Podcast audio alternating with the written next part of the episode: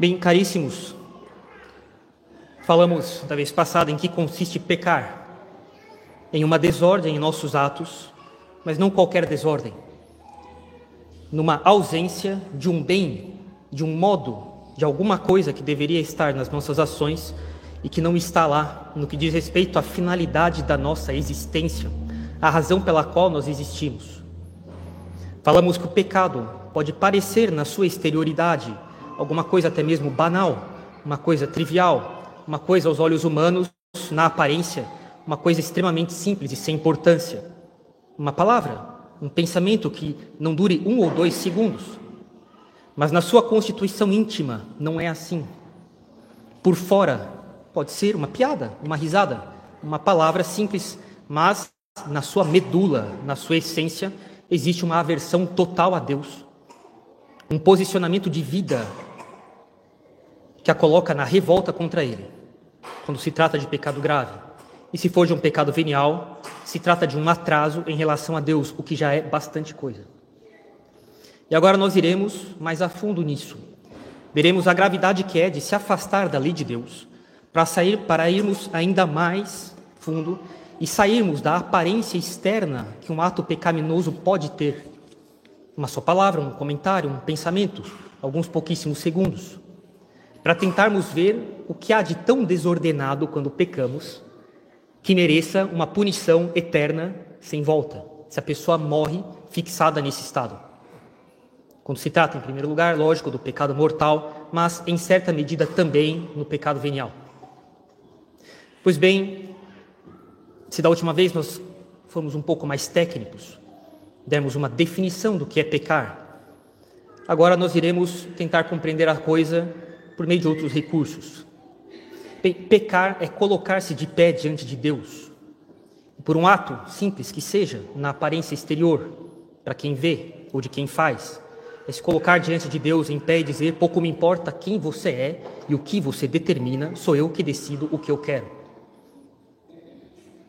Fazer isso com Deus, que é Senhor de todas as coisas, que é inocente, que é nosso amigo, que é nosso benfeitor, fazer isso em público, Primeiro diante dos anjos, muitas vezes, sempre diante dos anjos, muitas vezes diante de outras pessoas, na presença de Deus mesmo, que vê todas essas coisas. Fazer isso várias vezes, usando os bens que Ele me deu,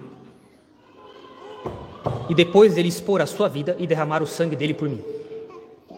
É negar uma honra que lhe é devida, uma submissão e uma obediência que não são facultativas, que é nossa estrita obrigação uma dívida rigorosa nossa para com Ele, é um dever de justiça.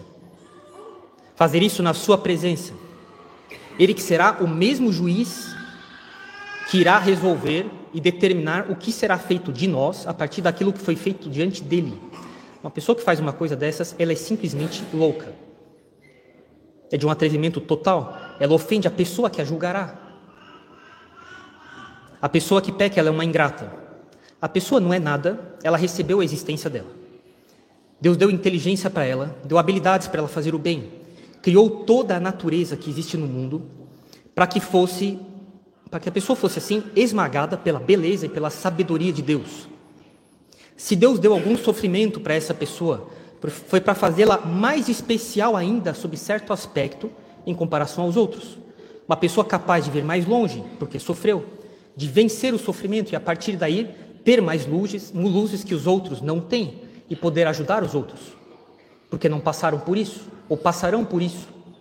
Colocou pessoas à sua volta, pelo menos uma, em algum momento da vida, para que pudesse ajudá-la a chegar onde ela jamais chegaria sozinha. Lhe deu um anjo da guarda para se ocupar só dele. Deu livros, deu dinheiro, deu amigo ou amigos, casamento ou não, filhos ou não, missa, acesso à verdade, tempo de reflexão, capacidade de ajudar os outros. E como Jesus Cristo fala, né, o que foi que eu fiz que eu não pudesse ter feito mais ainda pela minha vinha? Ingratidão para com o benfeitor, usando mal aquilo que foi dado para benefício daquela pessoa e ela usa para ofender a Deus.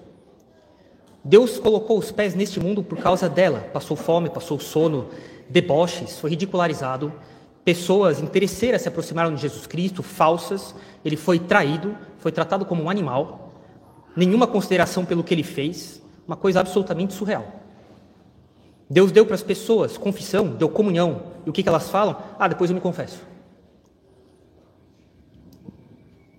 Jó, ele é muito claro, ele fala, um pecador, o pecador se levantou contra Deus, levantou sua mão contra Deus, se fez forte contra o Todo-Poderoso, correu com a cabeça erguida para se encontrar com Deus. Isso é um pecador. E as pessoas elas têm prazer de se colocar de pé diante de Deus e de falar para Deus: não quero saber de nada. Isso é um pecado. E como fica Nossa Senhora vendo o pai dela, o filho dela, o esposo dela, tratado assim por um pecador, como lhe aperta o coração por causa disso? Quem é mãe e já teve filhos maiores, e já, recebe, já viu um filho ser ingrato e ofender um pai, seu esposo, sabe muito bem o aperto que é um negócio desses. Toda a preocupação, as ideias fixas do demônio, do inferno inteiro, são de fazer as pessoas pecarem. O inimigo declarado de Deus, desde o começo, e eles passam o tempo inteiro pensando em como levar as pessoas a pecar. Eles tentam fazer isso, sobretudo, com as mais virtuosas, porque vão ofender mais a Deus. As que mais graças receberam, porque serão mais ingratas. Essa é a obsessão do demônio, o inimigo declarado e total de Deus. E o pecado, a partir daí, nós começamos a ver, é uma desordem brutal. A pessoa que começa a pecar, a pessoa que peca, um ato que seja, a forciore se ela leva uma vida de pecados, ela já não sabe mais o que é Deus, o que é alma, o que é morte, o que é prestar contas para quem a criou, ela que é um nada, que houve uma época do mundo, aliás, a maior parte dele, que ela não existia, em alguns anos ela não existirá mais. A pessoa simplesmente dá as costas para Deus, pouco se importa com ele, pouco reflete que tem uma alma que nunca mais deixará de existir, que um dia ela certamente morrerá, isso aqui é alguma coisa absolutamente indubitável, e ela prestará contas para Deus dos atos que ela fará. A pessoa fica como uma louca, não tem medo de perigos, não tem medo de, morrer, não tem medo dos castigos, não tem medo do inferno, aliás, fica rindo dessas coisas. Fica alegre com coisas ridículas, a pessoa se comporta como uma ridícula. As roupas que ela usa, as festas em que ela vai, no dia a dia, as coisas que ela fala, o modo como ela pula, como ela grita sem juízo nenhum. Ela fica olhando as coisas de um jeito absolutamente irracional, coisas de maluco. Elas se comportam assim. A pessoa não se enxerga mais, não sabe mais o que fazer da vida dela, não sabe usar as coisas que ela tem sem se machucar, não consegue olhar para as coisas de um jeito razoável, não consegue olhar as coisas de um jeito que ela não faça alguma bobagem. Ela não tem paz, tem os afetos que são uma catástrofe, uma baderna. E a pessoa fica fraca para fazer os bens mais triviais, mais básicos, olhar para as coisas e para as pessoas de um jeito mais basicamente honesto. Ela sempre olha para as coisas com malícia. As pessoas à sua volta precisando de ajuda e ela nem se dá conta. Mais ainda, fica incomodada quando alguém lhe pede ajuda. Esposa, marido, filhos, parentes, amigos, ela prefere dormir, ela prefere ver TV, ela prefere assistir seriado. É uma insana. As pessoas precisando de ajuda dela e ela pouco se importa com as pessoas. Essa é a desordem do pecado. E isso aqui precisa acabar. É para isso que serve a quaresma. Essas, esses sermões sobre o pecado são feitos para que nós reflitamos melhor como usar o tempo da quaresma para reformar definitivamente essas desordens que o pecado coloca nos nossos atos. Decretar, eu, eu decretar a erradicação dessas desordens na minha vida. Compreender que nós não somos nada e só existe uma razão pela qual nós estamos aqui nesse mundo: buscar os interesses de Deus em primeiro lugar. E de que o que não for dos interesses de Deus tem que ser erradicado. E isso é uma vida, e é a coisa mais honrosa que alguém pode ter nessa vida. Fazer com que a minha vida seja dedicada a buscar os interesses de Deus. De Deus que fez o universo a partir de nada. Não existe modo mais honroso, mais nobre, mais digno, mais fantástico de passar a nossa vida. Dedicar nossa vida para buscar os interesses do Criador de todas as coisas. Lembre-se, isso aqui é a nossa estrita obrigação. É para isso que Deus nos fez sair do nada e nos deu existência. Ele, no intelecto dele, tem infinitas pessoas que ele sabe que ele pode criar, mas que ele não quer criá-las. Ele não criará jamais infinitas pessoas. E ele escolheu eu para ser criado, e ele escolheu isso por um motivo muito específico: buscar os interesses dele. Isso é um posicionamento de vida, nós falamos sobre isso. Ah, padre, mas isso é muito trabalho. Esse tipo de pensamento é ridículo. Nós não somos nada. Nós não existimos para buscar os nossos interesses. Nós existimos só para buscar os interesses de Deus. Isso não é uma opção. Isso é o nosso dever. E isso aqui é a nossa honra de sermos um povo que busca os interesses de Deus. É para isso que Jesus Cristo instituiu a Igreja Católica, é para isso que ele instituiu o batismo, por isso que ele disse para os apóstolos: ide por todo mundo, ensinando tudo que, a, obedecer tudo que eu vos ensinei, batizando-as em nome do Pai, do Filho e do Espírito Santo. Essas pessoas foram, foram escolhidas por Deus para arrebanhar os outros, captar os outros para lutar pelos interesses de Deus. É para isso que a igreja existe para lutar pelos interesses de Deus. Essa é a nossa honra. Que as pessoas olhem para nós e elas possam dizer assim: essas pessoas elas se preocupam com os interesses de Deus. É por isso que, agora eu me refiro, em primeiro lugar, aos jovens aqui. Caríssimos, vão ajudar os outros. Parem de pensar em vocês. Se vocês querem escolher uma profissão, pensem de que modo eu posso fazer muito bem feito uma coisa que pode ajudar os outros. Vocês não foram feitos para o prazer. Se vocês têm juventude, é para se dedicar a ajudar os outros. Se vocês têm força, se vocês têm disposição ainda, uma memória de elefante, se vocês têm ainda habilidades e, e condição de aprender em poucos meses várias coisas, por causa da juventude de vocês, vão ajudar os outros. Parem de pensar em vocês. Aproximem as pessoas de Deus. Façam as pessoas terem esperança. Ver que Ele existe. Que existe ainda valores pelos quais vale a pena se sacrificar. De que vocês não foram feitos para ficar abraçados com uma moça ou com um rapaz. Não foi para isso que Deus criou vocês. Não foi para fumar maconha. Não foi para passar ridículo, bebendo e vomitando. Não é para isso que Deus criou vocês. Pais, vocês têm como obrigação a família de vocês. Não existe outra primeira obrigação na vida de vocês que não seja a família de vocês. Vocês devem ser especialistas na família de vocês. Saber tudo sobre família, sobre filhos, como ensinar, como ensinar matemática, como ensinar a ter caráter, como arrumar um armário, como arrumar uma máquina de lavar, tudo isso para o bem de uma família.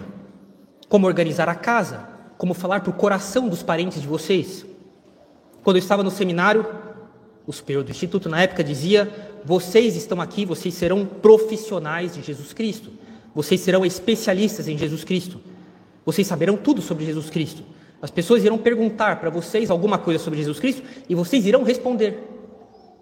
E bem, mutatis mutandis, é exatamente a mesma coisa para aqueles que casam. A responsabilidade primeira de vocês é com a família de vocês. Esqueçam a internet, vocês não devem nada para a internet. Procurem os interesses de nosso Senhor na família de vocês. Ajudem quem precisa. Esqueçam de vocês. É hora de reformar essas coisas da nossa vida e fazer da nossa vida uma máquina de procurar os interesses de Deus. É para isso que Jesus Cristo instituiu a igreja. Sejam de fato pessoas que dedicam a vida de vocês, jovens, casados, idosos, crianças que já com quatro, cinco, seis anos são capazes de algum bem. E cabe a nós organizar nossa vida por ordem dos nossos atos para que de fato nós busquemos os interesses de Deus. É para isso que nós existimos. Nós não existimos, eu repito muito bem, para ficarmos abraçados com uma moça ou com um rapaz, para usar drogas, para passar ridículo bebendo e fumando até vomitar. Nós não existimos para casar e depois ficar sucateando a vida de casado. Nós não existimos para deixar na mão as pessoas que nós nos comprometemos a cuidar. Os filhos aparecem no casamento não é um mero acidente. Quando vocês casaram, vocês visavam diretamente isso. Eu terei filhos para formar essas pessoas dignos filhos de Deus. É para isso que se casa. Quando se escolhe uma mulher, não se escolhe uma mulher para ter uma companhia para viajar, para chegar em casa e colocar o seu moletom ou o seu pijama e ter alguém que te faça um agrado. Essas coisas fazem parte da vida de casado. mas você é responsável pela alma dela, e você é responsável pela alma dele. Não tem sentido ficar querendo mendigar afetos pequenos e comprometer a salvação, um horário de confissão que ela poderia ir na, uh, usar na, na, na, o horário do dia que ela poderia usar para se confessar, por exemplo, o horário do dia que o seu esposo poderia usar para se confessar e que você complica as coisas dizendo: ah, mas eu gostaria que você ficasse aqui comigo hoje porque eu trabalhei o dia inteiro e eu estou cansado. E é o único horário que a pessoa poderia se confessar. Faz um mês, dois meses, três meses que ela não se confessa. E você fica dificultando a vida interior dessa pessoa. Não é para isso que nós casamos. Não é para isso que os filhos nossos são, que Deus nos dá, nos dá filhos. E vocês devem orientar os filhos de vocês não para que sejam solteirões. Ah, você deve se preocupar com a sua carreira, você deve se preocupar com o seu diploma, você deve se preocupar com o seu trabalho. Mas vocês devem orientar os filhos de vocês para que eles saibam usar as qualidades que Deus lhes deu, para que eles possam ajudar os outros e aproximar as pessoas de Deus. Do contrário, encheremos nossas vidas de imensos facilitadores de pecados, de desordens enormes que farão com que nós sejamos propagadores de desordens no mundo. E a quaresma deve ser uma ocasião de nós refletirmos em que estamos desordenando a nossa vida em que não estamos buscando os interesses de Deus. E bem, veremos que é em muito pouca coisa que nós buscamos os interesses de Deus. Repito muito, jovens, a vida de vocês não foi dada para que vocês fiquem buscando o prazer e que vocês fiquem se destruindo com coisas ridículas. Não é para isso que Deus dá a juventude para vocês. Pais, mães, a vida de vocês é a família de vocês. Vão cuidar da família de vocês. Cuidem dos filhos de vocês. Que vocês saibam ser especialistas na família de vocês. Que vocês saibam tudo sobre família. E que vocês saibam tudo sobre família na medida em que ela deve ser uma máquina de gerar pessoas que dão culto para Deus, que formam pessoas de caráter. Pessoas que não serão falsas, pessoas que não serão enganadoras dos outros, que usarão a qualidade a inteligência que elas têm, o dinheiro que elas têm, para enganar os outros, para interesse pessoal, mas que se sacrificarão para o bem dos outros. É para isso que Deus nos deu vida, é para isso que Deus nos fez existir, para buscarmos os interesses dele, para buscarmos fazer o bem para os outros, para aproximar as pessoas de Deus, para dar esperança para as pessoas que veem um mundo assim absolutamente desnorteado hoje em dia. E é para isso que deve servir a nossa quaresma, para buscar os interesses de Deus ajudar quem precisa, esquecer de nós. Isso aqui deve ser um, uma, um posicionamento de vida. Nunca vou me esquecer, uma pessoa que me dizia uma vez que a Rosa Luxemburgo, essa esquerdista horrível, né, sem dúvida alguma, com ideias ruins, mas no campo de concentração ela ajudava as mulheres a morrer em paz. Não de modo católico, ela não era católica, mas ela tentava consolar as mulheres que morriam no campo de concentração no meio daquela loucura, as coisas mais insanas em torno delas, fazendo as coisas mais atrozes pessoas eram mortas e o cabelo delas era usado para fazer cobertor para os outros. Tiravam a pele das pessoas para fazer couro, para fazer sapato. Era isso que acontecia nos, campos de concentração, isso é real. E as pessoas viam isso. Viam seus amigos ou parentes sendo queimados e virando fumaça. E ela ajudava as mulheres a morrer tranquilas. E ela era uma esquerdista. Agora, como pode um esquerdista ter tanto valor assim? E um católico ficar sendo mendigando ridiculices das pessoas, bebendo até, até, até, até vomitar, usando droga e, e, achando que a coisa mais sensacional do mundo é, é, é, é ficar abraçado com alguém. Mas ó, estamos é outro nível isso aqui. Depois, no dia do juízo, nós seremos julgados em comparação com essas pessoas. Elas podem, talvez, não ter se salvado, não sei, não tem bola de cristal, não sei o que foi, o que foi da alma dela. Mas, sem dúvida alguma, esse modo de levar a vida no meio do inferno mais horrível, nesse mundo, um campo de concentração, ela, ela se mostrava uma pessoa de maior valor do que muitos de nós, essa é a verdade. Isso aqui não pode acontecer. Isso aqui tem que acabar. Isso aqui. Um católico tem que ser um herói, nem que seja cuidando da sua família. Não precisa ser um personagem de um, um, um, herói de, de um personagem de fama mundial, mas que pelo menos eu seja um especialista da minha família que eu escolhi, eu escolhi carregar nas costas. Eu escolhi uma moça para casar, eu escolhi um rapaz para casar, não é para ficar sendo bajulado, é para ficar boicotando a vida espiritual dele, dos meus filhos, ou dela e dos meus filhos. Não é possível que pessoas que não tiveram um milionésimo do que nós recebemos, que elas tenham uma vida de mais valor, de mais sacrifício e de mais têmpera na alma do que nós. Esqueçamos de nós. Isso aqui é uma coisa imperativa. Isso aqui é um negócio absolutamente necessário. Esquecer de nós. As qualidades que nós temos são para fazer o bem para os outros, fazer bem feito. Você quer escolher um emprego? Veja que qualidades você tem e que você possa fazer muito bem feito uma coisa para ajudar os outros. E eu te garanto, você terá clientes. Eles vão ficar com você, é muito bem feito e te, e te irão te indicar para os outros. Nunca te faltará trabalho. Fazendo uma coisa que os outros precisam e fazendo bem feito. É hora de reformar nossa vida, insisto muito, e de fazer dela uma máquina de procurar os interesses de Deus, de aproximar as pessoas de Deus. É necessário parar com esse hábito de se levantar diante de Deus e de começar a dizer pouco me importa com o que você me diz. Isso aqui é uma coisa que tem é, é a característica do nosso mundo, as pessoas pouco se importam com Deus. Esse é o, esse é o tamanho da desordem do pecado. Elas se comportam como loucas, ridículas, elas, elas, elas agem como pessoas completamente sem juízo. E elas ainda acham que elas são, assim, pessoas fantásticas. O pecado é uma desordem brutal. Pode ser, um ato, pode ser um ato absolutamente trivial, mas na sua medula ele é uma coisa absolutamente desordenada. É necessário ir além das aparências. Bem, todos sabem o que foi que Adão fez, nosso primeiro pai, o primeiro casal, o que ele fez para que nós merecêssemos é, penar nessa vida. Alguém poderia dizer, mas, mas padre, foi, foi, foi pegar uma fruta. Mas é necessário ver o que está por trás, na medula desse ato.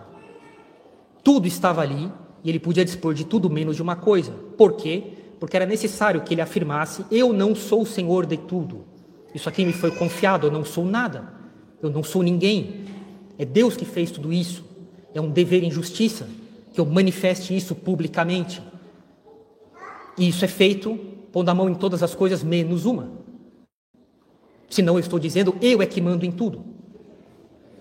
O ato de Adão foi uma coisa absolutamente gravíssima. Um ato de revolta contra Deus, dizendo, sou eu que mando em todas as coisas, sou eu que decido o que eu faço. Isso aqui é um, uma revolta absolutamente total contra Deus. O ato exterior pode ter sido muito trivial, mas o seu interior é da maior desordem que pode existir. Não existe outra desordem maior que um ser humano possa fazer. É de simplesmente se colocar diante de Deus, levantar a mão para Ele e falar: some da minha frente. É exatamente isso que Adão fez, é exatamente o que as pessoas fazem quando cometem pecados graves. Isso tem que parar. Insisto muito. Parem de pensar em vocês mesmos, paremos de pensar em nós. Isso aqui é um ato de conversão cotidiana, vale para todos nós. Procuremos os interesses de Deus, ajudemos os outros, esqueçamos de nós, façamos da nossa vida uma máquina de procurar os interesses de Deus. Em nome do Pai, do Filho e do Espírito Santo. Amém.